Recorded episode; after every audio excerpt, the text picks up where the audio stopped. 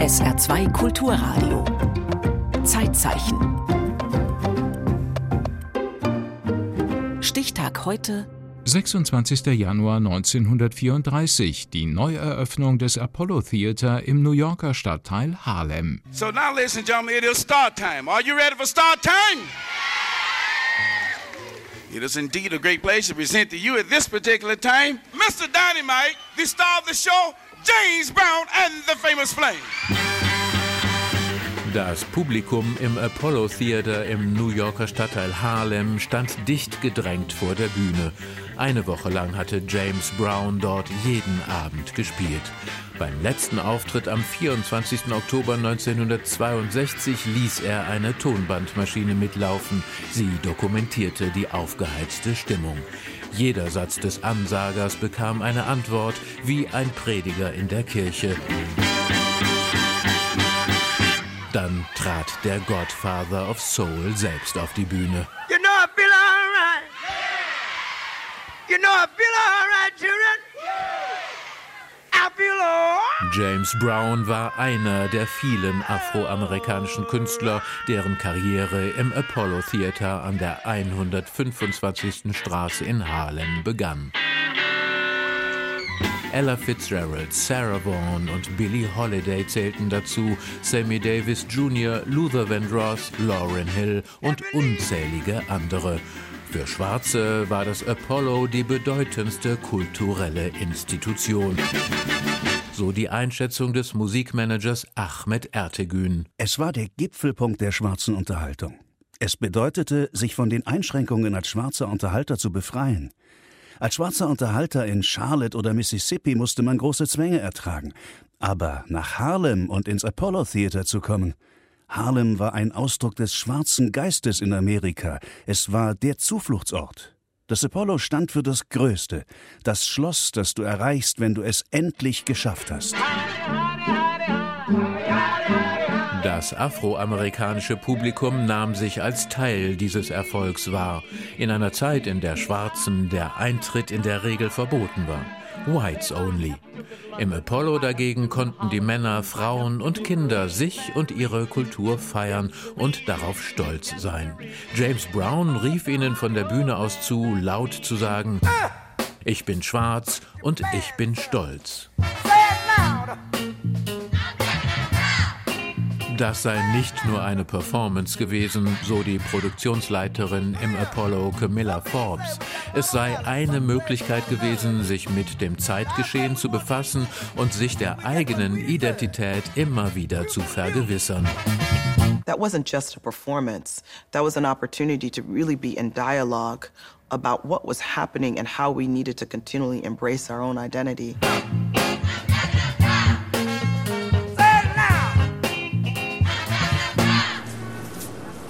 Stolz und Selbstwertgefühl konnte zur Gründung des Apollo Theaters 1934 noch nicht die Rede sein.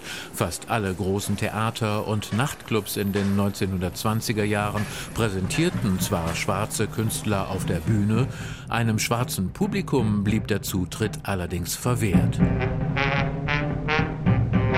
Schon mit ihren Preisen sorgten diese Clubs dafür, dass die Weißen unter sich blieben.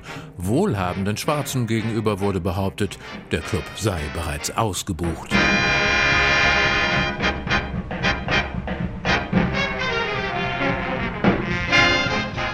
Einzig das große Lafayette Theater, das schon in den 1910er Jahren schwarze Künstler für ein weißes Publikum präsentierte, lockerte Mitte der 20er Jahre seine strikten Rassentrennungsregeln an der Kasse. Im Lafayette traten schwarze Stars wie Bessie Smith oder Louis Armstrong auf.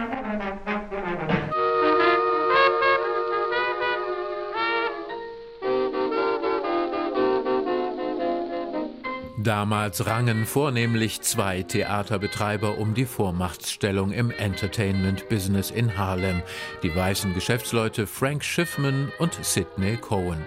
Sie führten gleich mehrere der großen Theater. Da die Tänzerinnen in den Revuen und die Darstellerinnen in den burlesken Shows zunehmend nackte Haut zeigten, regte sich Widerstand in der Politik. Vor allem der 1933 neu gewählte New Yorker Bürgermeister Fiorello LaGuardia machte Stimmung gegen die Theater. Einige von ihnen wurden aus dem Geschäft getrieben. Daraufhin konzentrierte Sidney Cohen sein Business auf ein Theater und eröffnete im alten Hurtig und Siemens Burlesque das neue 125th Street Apollo Theater. In der Harlemer Zeitung New York Age veröffentlichte er eine Anzeige. Nachricht an die Theaterbesucher in Harlem. Die Eröffnung des Apollo Theater an der 125. Straße nächsten Freitagabend wird einen revolutionären Schritt in der Präsentation von Bühnenshows markieren. Jede Woche werden die opulentesten und farbenfrohsten Spektakel zu sehen sein. Am Freitag, den 26. Januar 1934, war es dann soweit. Das 125th Street Apollo Theater öffnete seine Tore ohne Eintrittsbeschränkungen für schwarze Gäste. Zum Start gab es eine Show unter dem Motto Jazz à la carte.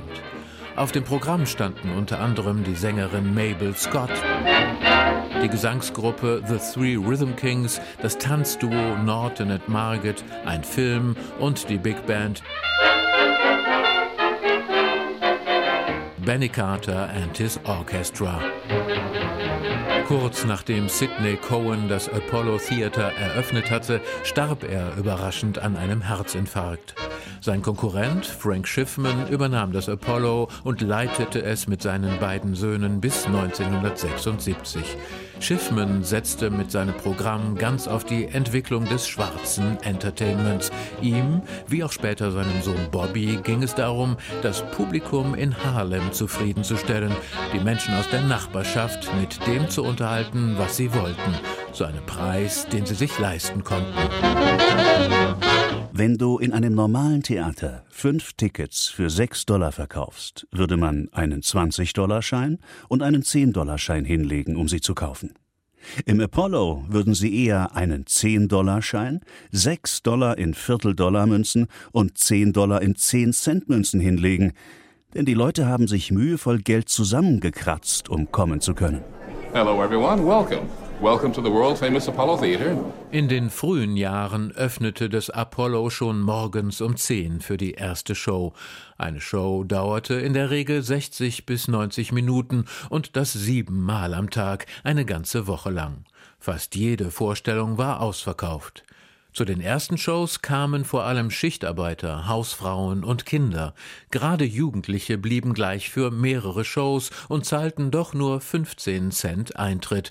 Jede Show hatte sieben oder acht Programmpunkte, eine Band mit einer Tanznummer zum Einstieg, einen Steptänzer oder Akrobaten, eine Sängerin, noch einmal Tanz, einen Comedian und schließlich die Hauptattraktion, eine Big Band oder einen Sänger. Viel Programm für 15 Cent. Ladies and gentlemen, it's showtime at the Apollo!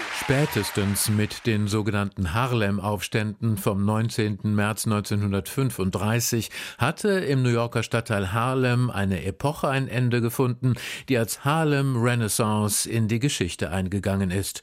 So wird eine erste Blüte afroamerikanischer Kunst und Kultur bezeichnet, die sich im Zuge der sogenannten Great Migration in Harlem entwickelt hatte, sagt der Historiker Uhuru Williams. The first wave of the Great Migration accompanied a flowering of black intellectual and artistic expression that became known nationally as the Harlem or Black Renaissance. Allein in Harlem landeten bei der massenhaften Abwanderung aus den Südstaaten der Vereinigten Staaten in den Norden etwa 200.000 schwarze US-Amerikaner.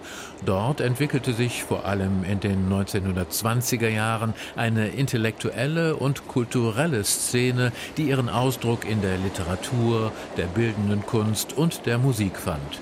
So entwickelten sich neue Formen schwarzer Musik gleichzeitig mit den Orten, wo man diese Musik hören konnte, so der Historiker Brand Hayes Edwards. Blues and jazz clubs became a central part of life in Harlem, where artists such as Louis Armstrong and Duke Ellington, Bessie and Mamie Smith rose to prominence. and never even said goodbye. Die Harlem Renaissance war nach Einschätzung von Historikern der Ausdruck einer Kreativität, die jahrhundertelang unterdrückt worden war. Die Leute hätten das Gefühl gehabt, dass sich die Dinge öffneten und endlich hätten sie die Menschen sein können, die sie sich vorstellten, sagt die Autorin Isabel Wilkerson. People had the sense that things were opening up and finally, finally, finally we can be the people that we imagine ourselves to be. Im neuen Apollo Theater an der 125. Straße in Harlem fanden viele afroamerikanische Künstler eine Plattform, um ihre Talente auf die Bühne zu bringen. Bei der Amateur Night konnten sie sich vor Publikum beweisen. Spätere Stars wie Sarah Vaughan, James Brown, Dionne Warwick oder Gladys Knight haben den Wettbewerb gewonnen. It's crazy, but I'm in love. Die weltberühmte Sängerin Ella Fitzgerald war gerade 17 Jahre alt, als sie sich bei der ersten Amateur Night im November 1934 auf die Bühne wagte. Ursprünglich wollte sie tanzen. Nachdem sie jedoch vom Bühnenrand aus die Edwards Sisters mit ihrem Stepptanz gesehen hatte, war ihr klar, dass sie auf keinen Fall tanzen würde. Ella, die damals obdachlos war, ging mit ihren Arbeitsstiefeln auf die Bühne und sang den Song Judy. Die Tänzerin und Choreografin Norma Miller war mit ihren Freundinnen zufällig im Publikum und wollte sie ausbuhen. Sie hätten aber einen solch perfekten Sound gehört, dass sie sofort still waren.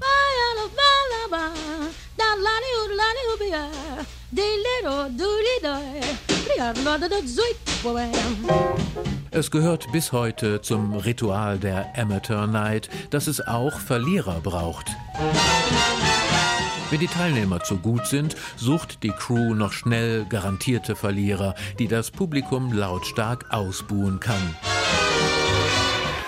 Dann tritt der jedes Mal anders kostümierte Executioner auf und treibt die Verlierer von der Bühne, als James Brown zum Beispiel. So true, so true, you just got a boo. Dun, dun, dun, hey! Über viele Jahrzehnte gelang es Bobby Schiffman im Apollo die musikalischen Entwicklungen abzubilden. Die Big Band Ära, den Bebop, den Rhythm and Blues, den Soul. Das Live-Album, das den Auftritt vom 24. Oktober 1962 im Apollo dokumentiert, war das erste Live-Album, das es zum Million-Seller schaffte. Das Musikmagazin Rolling Stone kürte James Browns Live at the Apollo zum besten Live-Album aller Zeiten. Nicht zuletzt, weil es das besondere Verhältnis des Apollo-Publikums zu seinen Stars belegt. You gonna miss me.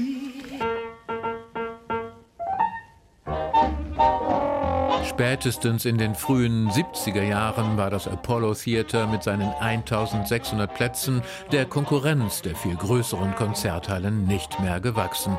Außerdem hatte sich das Apollo quasi selbst überflüssig gemacht, da es dafür gesorgt hatte, dass schwarze Künstler auch beim weißen Publikum etabliert waren. Nach mehr als 40 Jahren entschied Bobby Schiffman, das Apollo Theater zu schließen, im Januar 1976. Das Apollo Theater ist aber nicht tot. Ganz im Gegenteil, es ist so lebendig wie eh und je. Nach einigen Eigentümerwechseln wird es heute von einer Non-Profit-Organisation getragen, die es dem Apollo erlaubt, sich auf die afroamerikanische Kultur zu konzentrieren. Mit so prominenter Unterstützung wie durch den früheren amerikanischen Präsidenten Barack Obama. Hello Harlem! Good to be here tonight. I so in love with you. Im Zeitzeichen erinnerte Thomas Mau an die Neueröffnung des Apollo Theater am 26. Januar 1934 im New Yorker Stadtteil Harlem. Zeitzeichen am Montag über Oprah Winfrey.